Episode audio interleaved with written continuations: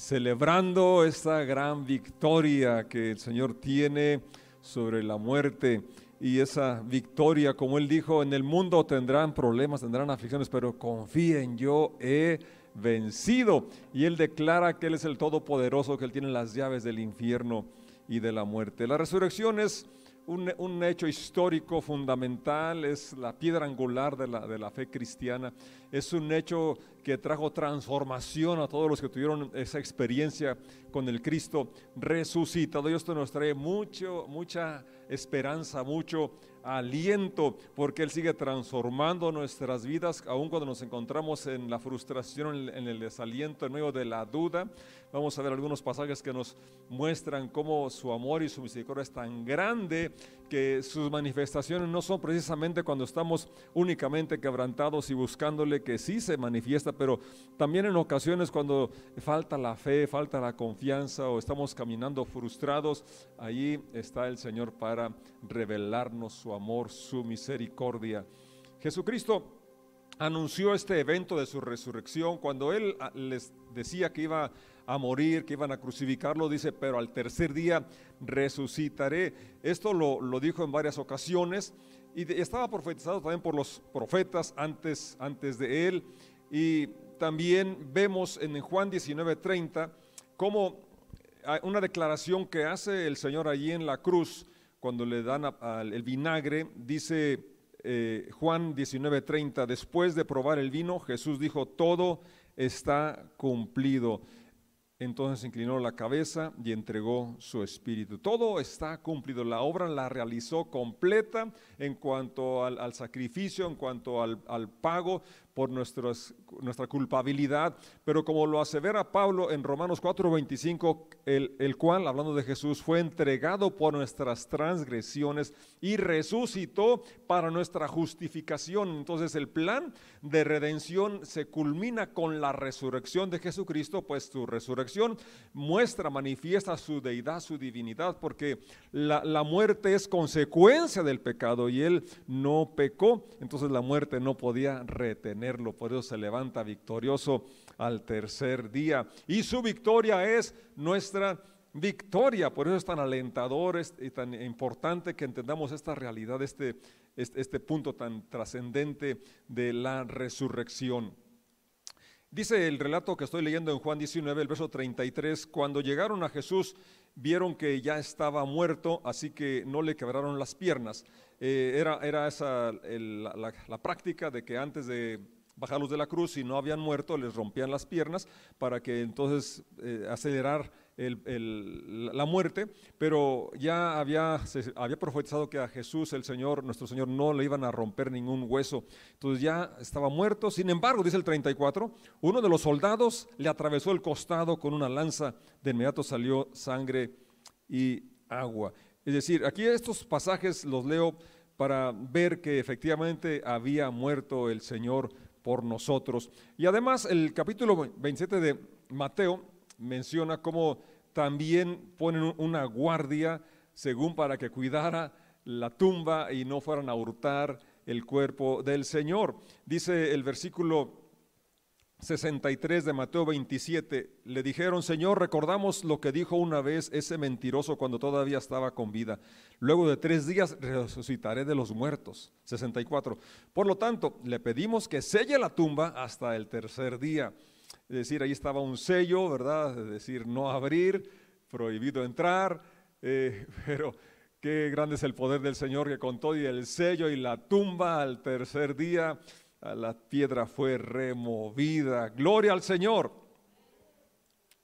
64. Por lo tanto, le pedimos que selle la tumba hasta el tercer día. Eso impedirá que sus discípulos vayan, roben su cuerpo y luego le digan a todo el mundo que Él resucitó de los muertos.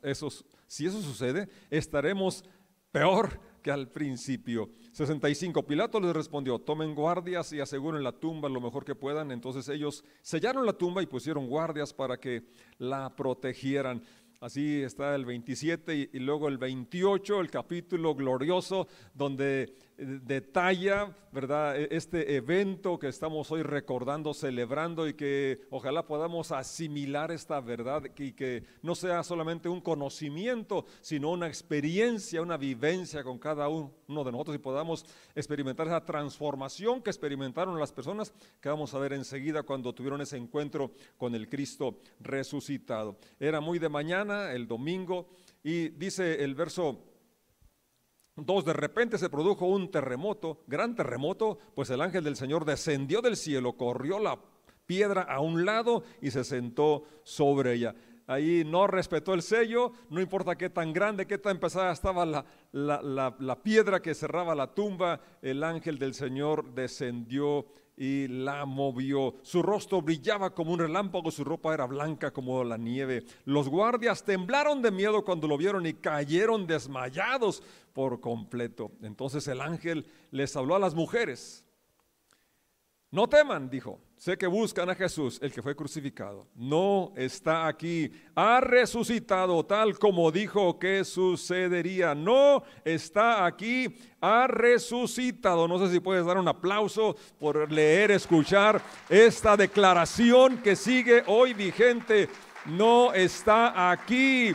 Lucas hablando, registrando este mismo acontecimiento en el capítulo 24, eh, verso 5 dice, ¿por qué buscan entre los muertos al que vive? No está aquí, Él ha resucitado. Y lo más importante, lo más glorioso es que ahora vive en el corazón de los que creemos en el Cristo resucitado. Eso es lo más eh, precioso, es lo que ha traído esa transformación a nuestra vida. Capítulo 16 de Marcos eh, nos dice el verso 9, después de que Jesús resucitó el domingo por la mañana temprano, la primera persona que lo vio fue María Magdalena. Fíjate, qué, importante notar a quienes se apareció primero y en qué circunstancias estaban. No fue a Juan, el discípulo amado, no fue a Pedro, a quien dio las llaves del reino, no fue a María, su mamá, sino que fue a María Magdalena, la mujer de quien él había expulsado siete demonios. Y más adelante vamos a ver que se le aparece a uno con todos los demonios. Porque luego tenemos la, idea de que Dios viene solamente a los buenos, pues él, mismo dijo, los buenos, los sanos, no tienen necesidad de médico.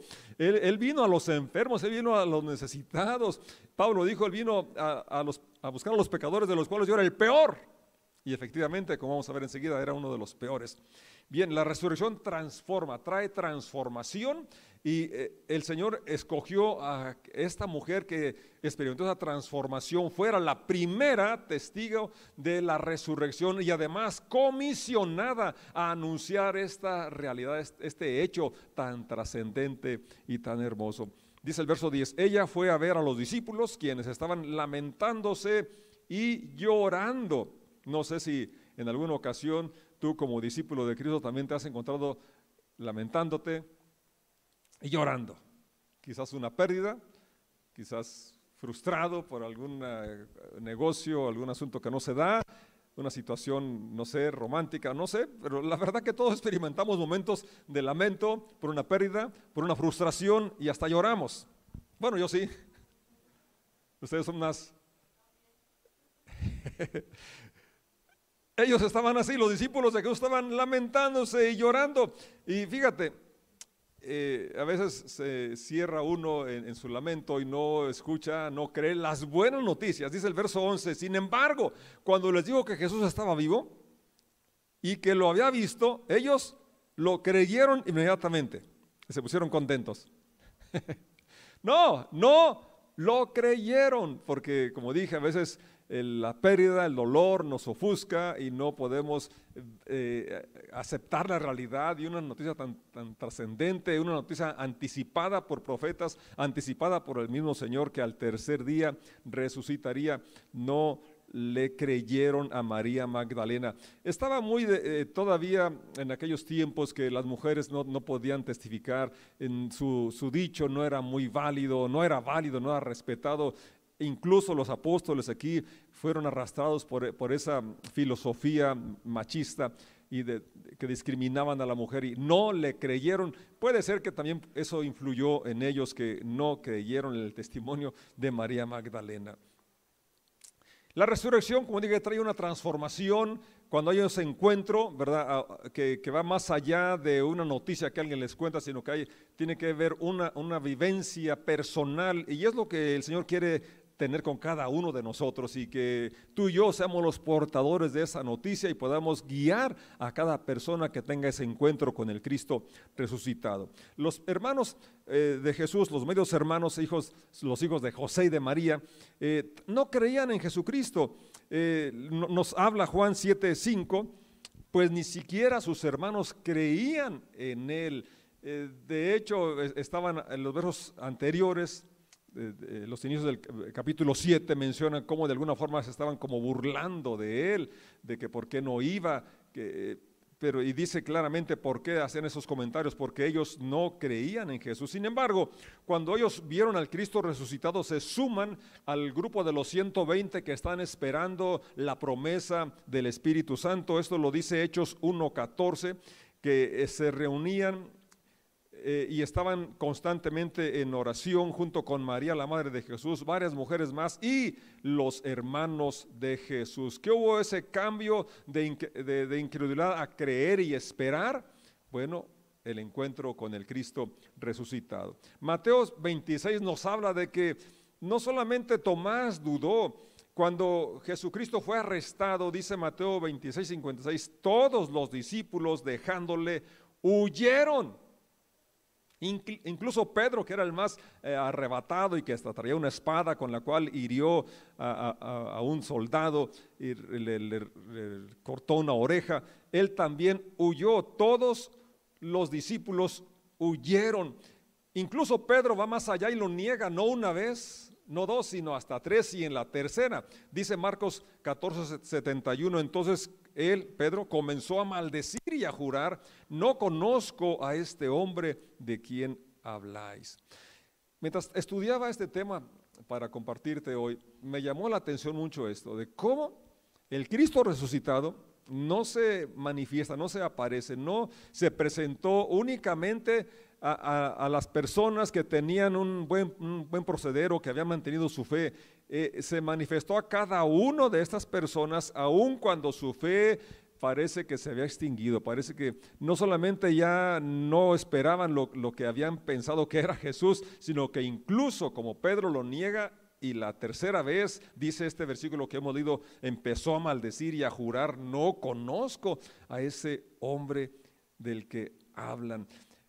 Juan 20, 25 nos habla de Tomás que no estaba cuando Jesús se aparece a los primeros discípulos y le cuentan y él dice, yo no voy a creer hasta que meta mi dedo en, sus heridas y mi mano en su costado. Jesucristo al siguiente domingo, a la siguiente semana, estando Tomás ahora sí con los, con los discípulos, una vez más se aparece y le, y le llama a Tomás y él había escuchado, él, sabía lo que Tomás había dicho y por eso lo llama Tomás, ven y pon, pon tu dedo mete tu mano. Entonces Tomás cae postrado ante él, declarando, Señor mío y Dios mío. Y por lo que dice Jesús, parece ser que Tomás no mete su dedo, porque dice, porque viste, creíste. Porque me viste, creíste. Y dice, más bienaventurados son los que sin ver, creen. Tú eres bienaventurado, porque sin ver, creemos. Sin ver, creemos. Sin verlo, eh, literalmente como lo vieron a Él, pero podemos experimentarlo, su presencia en nuestro, en nuestro corazón, en nuestro espíritu, podemos ver su obra transformadora que sigue cambiando corazones cuando tenemos esa experiencia del Cristo resucitado. Lucas 24 nos habla de Cleofas y su compañero que iban rumbo a Emaús y Jesucristo se, se, les, se les, acerca, se une en, esta caminata y les pregunta, ¿qué es lo que van platicando y, y están así tristes. Bueno, ellos dicen, pues serás el único que no conoces estos acontecimientos tan notorios que han pasado en estos días en Jerusalén en cuanto a Jesús, eh, cómo los, milagros, las obras tan eh, grandes que realizó, pero cómo lo crucificaron, cómo lo mataron. Y luego dice el verso 21, Esperábamos que Él era el que había de redimir a Israel. Esperábamos, es decir, ya no esperaban. Su esperanza parecía que se había eh, esfumado, como lo habían visto eh, de la forma que sufrió y que murió. Entonces dijeron, este no es. ¿Cuántas veces nos hemos sentido así, frustrados? ¿Verdad? Que parece que Dios nos engañó, parece que que no se cumplen sus promesas. Y vamos caminando, ¿verdad? Así como esos hombres de Maús, vamos caminando, pero en lugar de ir caminando con fe, con expectativa, en vez de ir caminando con, con una confianza puesta completamente en Dios, vamos ya frustrados, vamos tristes. Pero aquí está lo interesante, cómo Jesucristo se acerca. Él no desconoce nuestras luchas, nuestras tristezas, nuestros dolores. Cuando estamos lamentando una pérdida, Él viene, se acerca a nosotros para mostrarnos su amor, mostrarnos las escrituras, abrirnos el entendimiento y darnos, renovar nuestra esperanza, renovar nuestra fe, nuestra confianza y que podamos proseguir hasta llegar al final. Yo espero que este día tú puedas tomar nuevo aliento. Si hay un sueño, eh, un propósito, una meta, ¿verdad? Que no se ha realizado y te sientes desanimado, te sientes desalentado, te sientes triste. Quizás estás como Pedro que dijo, me voy a pescarme. Yo me regreso a mi, eh, trabajo anterior, esto de predicar no se me da, pues la verdad mi maestro ya no está. Entonces, y junto con Pedro se fueron otros a pescar. Cuando Jesucristo le había dicho, sígueme y te haré pescador de hombres, había una profesión nueva a la que lo había llamado. Yo te invito a que retomes el llamado que Jesús te ha dado. Si te has desalentado, desanimado por cualquier situación que quizás no has mirado el fruto que quisieras, que deseabas, que esperabas, el Cristo resucitado está hoy y se aparece ante ti. Y así como a Pedro le dijo, ¿me amas? Y Pedro responde que sí, entonces apacienta mis corderos, alimenta a las personas que he puesto cerca de ti para que les compartas de mi palabra, porque es el alimento que necesitamos todos. Ten cuidado de las personas que están a tu alrededor. Entonces el Señor Jesús se, aparece a personas que están tristes, caminando tristes como esos rumbo a Emaús. Se, les aparece a personas como a Pedro que lo niega no una vez y que en la tercera incluso maldice y jura que no le conoce. Eh, entonces el, ejemplo con el que quiero cerrar es el ejemplo eh, que se le aparece incluso a un fanático perseguidor, a un asesino, a un torturador. Esto realmente eh, me impresiona del gran amor de Dios y la gran misericordia de Dios y que nos ayuda a, que podamos confiar que no importa cuánto hayamos dudado, cuánto nos hayamos separado de, de la cercanía de nuestro Señor, de sus planes, de su propósito, de su amor, Él aparece para reubicarnos, para reconciliarnos, para traernos, atraernos una vez más a su presencia y a nuestro destino, a nuestro propósito por el cual Él nos ha creado.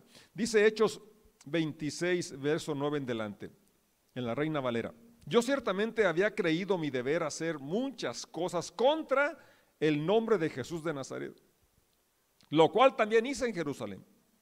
Yo encerré en cárceles a muchos de los santos, habiendo recibido poderes de los principales sacerdotes, y cuando los mataron, yo di mi voto.